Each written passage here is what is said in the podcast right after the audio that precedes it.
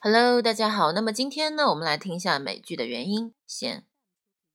Rex, what's this about? I, I wouldn't splurge a little.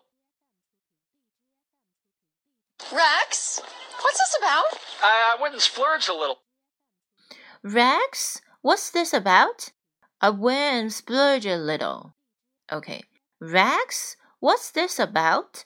What's this about? What's this about? This, this about 这个连读。Rex, what's this about? I went and splurged a little. Splurge, splurged, splurged little. 它有一个 splurge，它是表示一个花费、挥霍的意思。我花了一些钱。他说：“Rex，这怎么回事啊？What's this about？你买了什么东西啊？”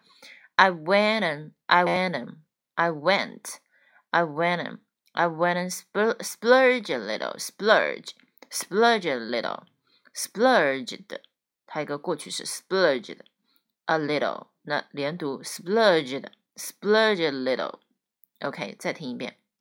Rex, what's this about? I, I wouldn't splurge a little. Rex, what's this about? I, I wouldn't splurge a little. Rex, Rex, what's what's this this about? I, I I wanna wouldn't splurge splurge a a little. OK，大家学会了没有？拜拜，欢迎关注我的微信公众号“小紫妹”，拜拜。